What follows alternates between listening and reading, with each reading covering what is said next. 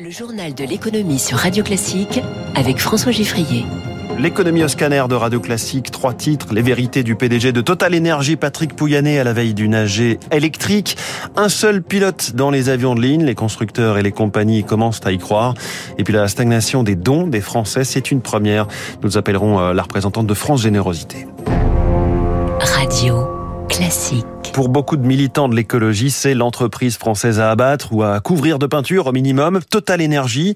Et son PDG, Patrick Pouyanné, est logiquement le grand méchant loup. Le voilà qui sort du bois à la veille d'une assemblée générale des actionnaires ce vendredi, déjà annoncé comme allant être perturbé par des actions de manifestants. Patrick Pouyanné prend donc la parole dans deux interviews dans la presse. Bonjour Eric Mauban. Bonjour François, bonjour à tous. Il est en mode offensif. Absolument. Le patron de Total Energy est, agacé de voir son groupe devenir, dit-il dans les colonnes de la Croix et de Challenge, un objet politique, l'entreprise de tous les fantasmes, avec l'augmentation du prix du gaz et du pétrole, avec les bénéfices que cela engendre et les inquiétudes sur le climat, et eh bien Total Energy se trouve stigmatisé. Patrick Pouyanné considère que les investissements massifs dans les énergies renouvelables ne sont pas suffisamment reconnus et montre également du doigt certaines contradictions. Par exemple, l'an dernier, les dirigeants européens ont versé 500 milliards d'euros aux énergies fossiles pour euh, atténuer la flambée des prix, tout en déclarant vouloir arrêter les subventions. Euh, Patrick Pouyanné insiste aussi sur la nécessité d'accompagner le développement des pays émergents qui ont encore besoin du pétrole et pour qui la transition énergétique prendra du temps. Et justement, Patrick Pouyanné rappelle aussi une vérité simple. La fin du pétrole euh, approche, mais ce n'est pas demain matin. Absolument, ne pas confondre vitesse et précipitation. Il signale que Total Energy a depuis 2014 divisé par trois les projets d'investissement dans les nouveaux projets d'hydrocarbures. Par ailleurs, il rappelle l'engagement du groupe de consacrer aux renouvelables la moitié des investissements dans de nouveaux projets énergétiques. Patrick Pouyanné souligne que la transition énergétique demande du temps. Il faut trouver les bons projets, les moyens humains et obtenir les autorisations environnementales. À ses yeux, la priorité doit être de supprimer les centrales à charbon, plus polluantes par des centrales à gaz. Selon lui, la transition énergétique va nécessiter de lourds investissements de nature à renchérir durablement le prix d'énergie. Éric Mauban en direct sur Radio Classique, le PDG de Total Energy, Patrick Pouyanné, donc à lire ce matin dans deux interviews dans La Croix et dans Challenge. Encore une preuve de la rapidité de l'émergence technologique de la Chine. Elle avait à peine doublé l'Allemagne comme deuxième pays exportateur de voitures. Voilà qu'avec un million de véhicules exportés sur ce premier trimestre 2023, elle est passée devant le Japon et s'installe donc au sommet du podium mondial.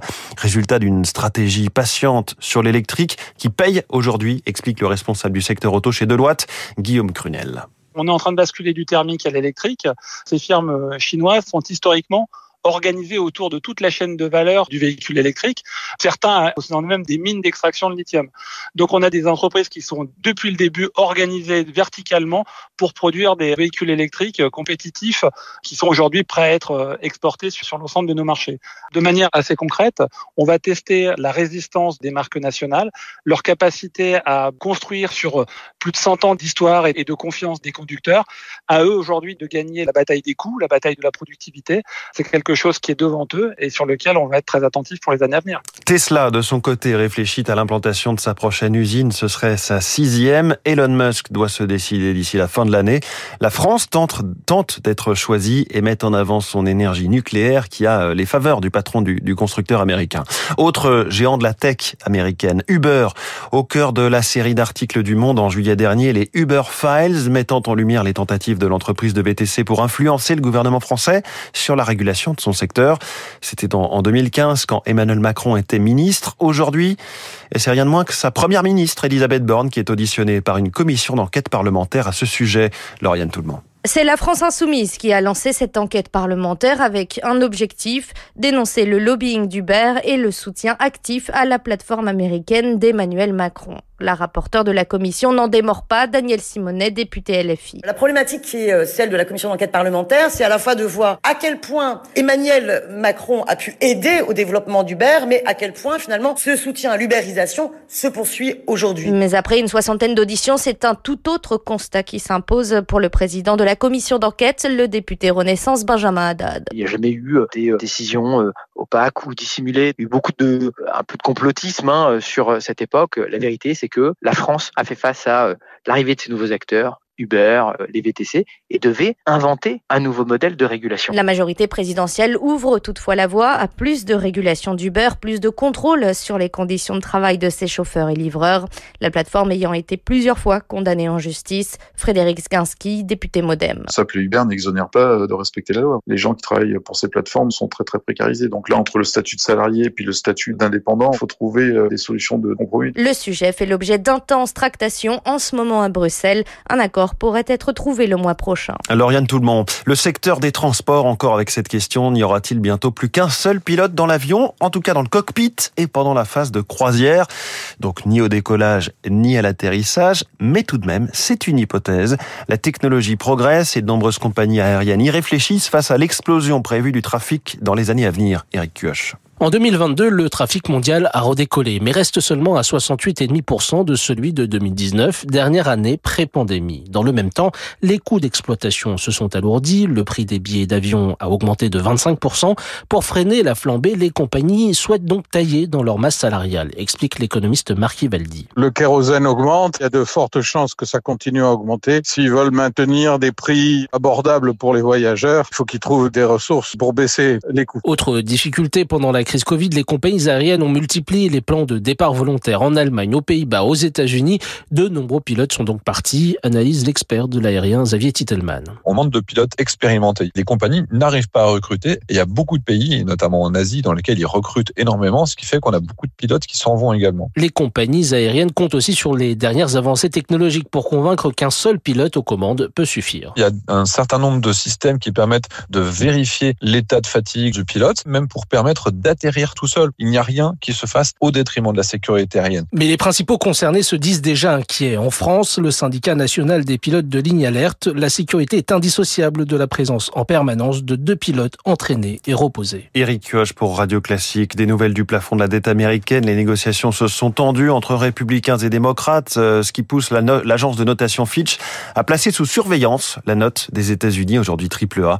Réaction également de la patronne du FMI, Kristalina Georgieva l'économie mondiale, déjà confrontée à une forte incertitude, aurait pu se passer de ce scénario sur la dette américaine. Par ailleurs, les économistes de la Fed estiment que l'économie des États-Unis s'oriente toujours vers une légère récession à la fin de cette année et début 2024. Les marchés financiers, le Dow Jones a reculé de 0,77%. Hier, le Nasdaq, moins 0,61. Le CAC 40 en net recul, moins 1,70 à 7253 points. À Tokyo, le Nikkei progresse de 0,40% en ce moment. L'euro est à 1,0738. Quant au pétrole, le baril de Brent est à 78 dollars. Il est 6h52. Y a-t-il un énorme problème à venir pour les associations du côté des dons? La générosité des Français stagne. C'est une première depuis longtemps. 1% seulement de hausse des dons. Bonjour Nadège Rodriguez. Bonjour. Vous êtes la directrice études et communication chez France Générosité qui publie ce baromètre et ces chiffres. Le problème, c'est que quand on dit 1% de hausse, c'est en valeur, hein, sans compter les effets de l'inflation. Et en effet, euh, donc euh, notre notre baromètre hein, qui s'appuie sur euh, des données de 56 organisations qui cumulent un milliard d'euros en 2022. On fait l'analyse depuis 2004. On prend euh, et on, on, a fait cette analyse en euro constant et en euro constant, et eh ben ce n'est pas une hausse mais une baisse de 3,9% euh, de montant des dons de 21 par rapport à, à 2022 hmm. par rapport à 2021. Et ce qui explique cette cette stagnation voire cette baisse, là aussi c'est l'inflation, finalement le pouvoir d'achat qui s'érode des donateurs? Bah, il y a deux effets. Euh, il y a le fait, effectivement, qu'on fait l'hypothèse, et on a un autre chiffre qui montre que euh, la baisse, il y a une baisse des, des plus petits dons, hein, entre 0 150 euros à, à 7% euh, donc on, on, on, a aussi par euh, les, euh, les, témoignages de nos de, des organisations le fait que bah, des, des, des Français donateurs bah, on peut plus pu donner cette année. Hein, ils ont fait des choix. Et euh, ce, que, ce que révèle aussi, euh, enfin, l'inflation a un fort impact sur les associations et fondations parce que elles ont ben, des coûts euh, de, de missions qui augmentent par l'augmentation des coûts d'énergie et de l'achat de matières premières. Et en même temps, il y a un accru de besoins d'accompagnement des personnes qui sont tombées un peu hmm. plus dans la précarité. Vous appelez les pouvoirs publics à l'aide face à cette situation, débloquer des mesures exceptionnelles? Non, euh, le syndicat, non, non, le syndicat par rapport à, à cet effet conjoncturel, on espère, euh, le, le, le, gouvernement a, a déjà euh, étendu le bouclier énergétique pour les associations. Donc ça, ça a été une mesure qui a été euh, qu'on a portée, hein, qui a été effective.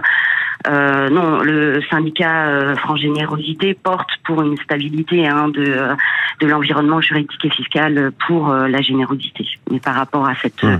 cette conjoncture, on ne porte pas de mesure. Nadège Rodriguez, merci beaucoup, directrice études et communication chez France Générosité en direct avec nous. Et puis pour finir ce journal de l'économie, je vous emmène au château de Versailles, où Sofia Coppola a tourné son mari Antoinette, ou alors en Dordogne pour le dernier duel avec Matt Damon, ou bien encore les quais parisiens pour la série Netflix La France offre depuis les années 2000 des décors de choix pour les tournages audiovisuels et veut mettre un coup d'accélérateur. La ministre de la Culture, Rima Abdul Malak, a annoncé cette semaine 350 millions d'euros pour développer ses capacités d'accueil d'équipes de tournage. Zoé Pallier.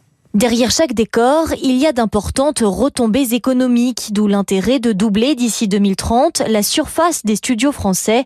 Vincent Florent, directeur du numérique au Centre national du cinéma. Les euh, promesses de dépenses des tournages internationaux euh, l'an dernier ont été d'un milliard euh, d'euros. Et en plus, il y a du travail pour les techniciens, pour les hôteliers, les restaurateurs et ensuite pour le tourisme. Quand il y a eu le film Dunkerque de Christopher Nolan, le musée de l'opération Dynamo à Dunkerque a vu sa fréquentation exploser et évidemment, on a le même phénomène avec euh, Emily in Paris. Les studios de tournage et de post-production fleurissent surtout sur la côte méditerranéenne.